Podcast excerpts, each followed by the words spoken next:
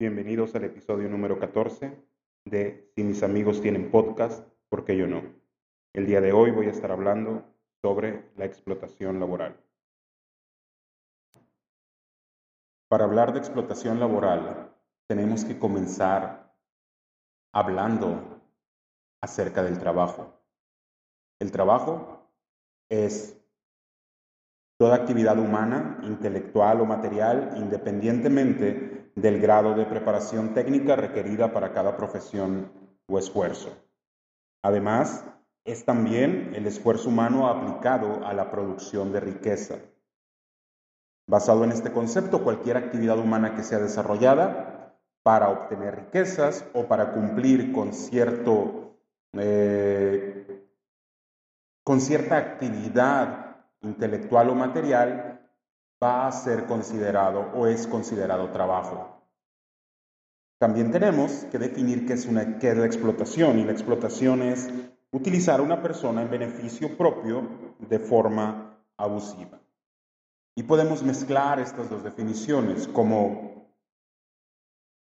explotación, dándole el sentido de la explotación laboral a un trato abusivo hacia una persona que realiza una actividad para obtener riqueza, Regularmente, la persona que explota al otro está en una posición de privilegio con respecto, con respecto del explotado. O no regularmente, sino siempre. Siempre el explotador está en una posición de privilegio con respecto del explotado.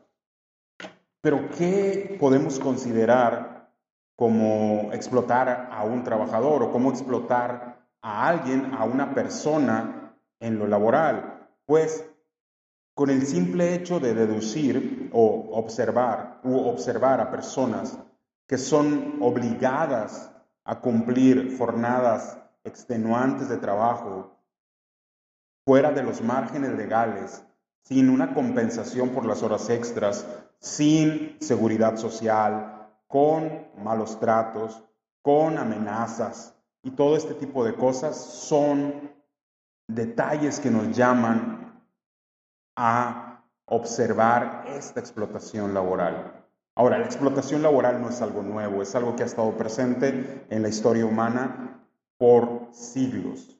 Tuvimos esclavismo, tuvimos feudalismo y en todos y hemos tenido capitalismo y hemos tenido socialismo y hemos tenido más y más ismos y métodos de trabajo y formas de administrar el trabajo de las personas y en todas ellas se ha caído en la explotación. ¿Por qué? Porque siempre existe este patrón, siempre que exista este patrón en la conducta humana donde hay un amo y un siervo, siempre va a caer en siempre es probable que caiga en la explotación laboral. No niego que haya empleadores que tengan un trato justo hacia sus trabajadores, obligados por la ley o no obligados por la ley, pero no lo niego que lo haya. Sin embargo, podemos observar que esta explotación sigue existiendo con diferentes excusas. Con la excusa de, oye, ¿Necesitas trabajar más o necesitas eh, esforzarte más para obtener un mejor salario, para obtener ascensos, para obtener respeto, para obtener experiencia? No, que no te importe que te estén pagando poco, te estás obteniendo experiencia, que no te importa que estés trabajando 12 horas, 15 horas al día, estás adquiriendo experiencia, te están, estás ganándote puntos para el ascenso o para o para cumplir o para como lealtad a la empresa te estás poniendo la camiseta y este tipo de situaciones o dichos que abundan en el mercado laboral. Ahora, hay áreas donde la explotación es aún más evidente e incluso podemos unir todo este tema de la explotación laboral a, con el tema de la trata. Hay personas, mujeres, hombres, niños, que son víctimas de la trata, en un sentido para obligarlos a trabajar en un área sexual que debemos de considerar también esta explotación o esta trata por motivos sexuales también como una explotación laboral, porque al final de cuentas el trabajador sexual también es un trabajador, pero eso es otro tema que podríamos mencionar o ahondar en él más adelante. Pero la explotación laboral está ligada con la trata, donde hay personas que van a pueblos ah, con menores condiciones económicas, con menos oportunidades de trabajo, a captar empleados, que se les ofrecen posiciones o trabajos o salarios en ciudades con un mejor desarrollo y con mayores oportunidades y al final de cuentas no les cumplen las condiciones, los hacinan en viviendas eh, con condiciones mínimas de salud y condiciones mínimas con condiciones precarias y les dan empleos con salarios precarizados y todo este tipo de condiciones y los explotan.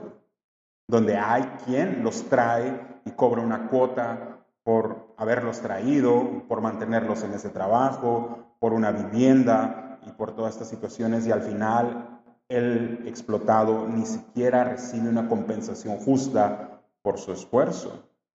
Y si se queja le dicen, pues regrésate, o no, porque todavía me debes y está ahí. Ahora, las condiciones de desigualdad son las que provocan constantemente toda esta explotación. Cuando una persona está en una condición de desigualdad o en una condición carente de privilegios e incluso que no se le considera ni siquiera a la par de los demás ciudadanos o trabajadores de esa comunidad, está, es completamente susceptible a ser explotado en el área laboral. Mujeres indígenas, mujeres, una disculpa por la palabra indígena, debemos ir moderando el lenguaje y pasar de estos adjetivos o sustantivos hacia otros. Mujeres provenientes de pueblos originarios lo sufren en las ciudades, donde son obligadas a trabajar en casas, o no obligadas, sino engañadas a trabajar en casa. Eh, y con la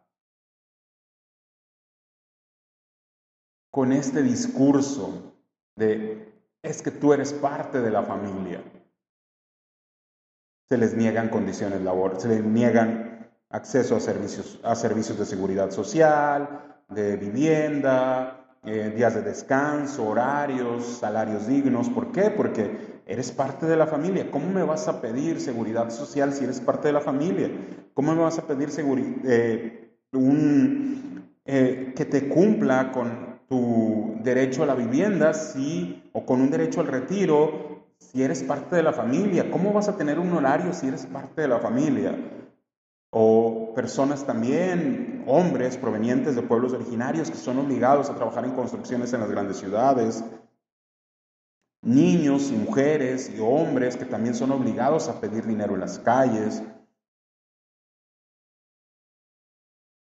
Y esto solamente por mencionar algunos casos, y estoy mencionando solamente los más evidentes, pero hay otros que no son tan evidentes, que incluso ocurren también dentro de una estructura quizá de privilegio, donde a un trabajador se le obliga a cumplir horas extenuantes porque al final de cuentas es su obligación sacar el trabajo, pero nunca el empleador le da las condiciones para llevar a cabo ese trabajo en el tiempo legal. Ahora, sí hay reglas, sí hay leyes, sí hay regulaciones. En México existe la Ley Federal del Trabajo, pero esas leyes son letras solamente. Están ahí, pero muchas veces su aplicación para prevenir toda esta explotación está sujeta a la voluntad del dinero, al poder que da el dinero. Y el poder que da el dinero para poder comprar justicia no lo tiene el que es explotado, sino el explotador. Entonces, al tener esta posición o este poder que da una economía holgada, entonces, libre de explotar laboralmente, porque se queje quien se queje, las leyes son obligadas, son aplicadas ahí. Ahora, nosotros podemos ver como habitantes de un país en vías de desarrollo, por no decir subdesarrollado, por no decir del tercer mundo, podemos decir, ah, pero es que en otros, en otros lugares está peor. Y en otros lugares probablemente esté peor. Pero en nuestro lugar de origen, en las ciudades de México, de Argentina, de Brasil, de cualquier país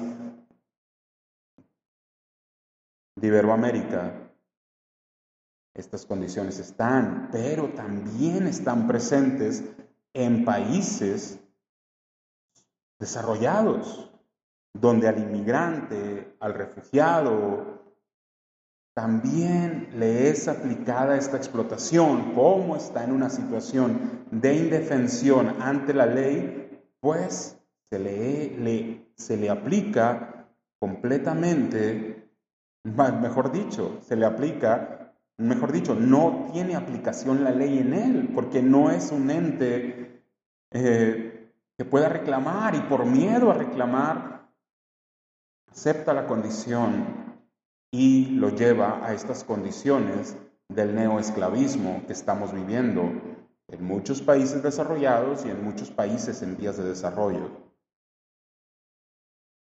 Lamentablemente, mientras exista gente que siga justificando estas condiciones con frases, con es que tienes que esforzarte para salir de, para salir de abajo, porque el que es pobre es pobre porque quiere, o bueno, si tú tuvieras una mejor preparación académica no tendrías que sufrir eso, o el empleador tiene la razón porque él tiene, él te está dando trabajo, deberías de estar agradecido con él. Mientras estemos encontrando todas estas justificaciones o la justificación de es que tú estás aprendiendo y como estás aprendiendo tienes que aguantar todo. Tienes que aguantar que te traten mal, tienes que aguantar que te, que te amenacen, tienes que aguantar que no te den las condiciones, tienes que aguantar todo esto porque estás aprendiendo. Después ya tú lo vas a poder desarrollar mejor. Y esto, esto abunda en, la industria alimenticia, en restaurantes y todo, pero no es privativo de esa industria. Pero mientras todas estas justificantes sigan existiendo, mientras también siga existiendo este abuso o este no llamado ni siquiera privilegio sino poder que da el dinero para corromper las leyes, mientras siga existiendo la desigualdad, o mejor dicho, mientras seguimos, sigamos ignorando la desigualdad social y las condiciones y las situaciones que provoca, la explotación laboral seguirá existiendo y este neoesclavismo va a crecer.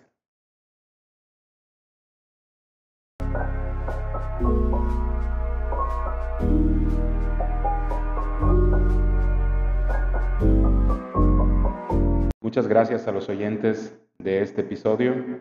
Sé que no ha sido muy continuo los últimos meses, pero espero ponerme al corriente ahora sí y estar publicando episodios más continuos. Ya saben que cada cosa que se diga puede ser corregida, aumentada o interpretada de una forma diferente, dependiendo el oyente, dependiendo el contexto y dependiendo los prejuicios o las filias y fobias que cada uno tenga. Pero gracias por escuchar. Nos vemos pronto. O mejor dicho, nos escuchamos pronto.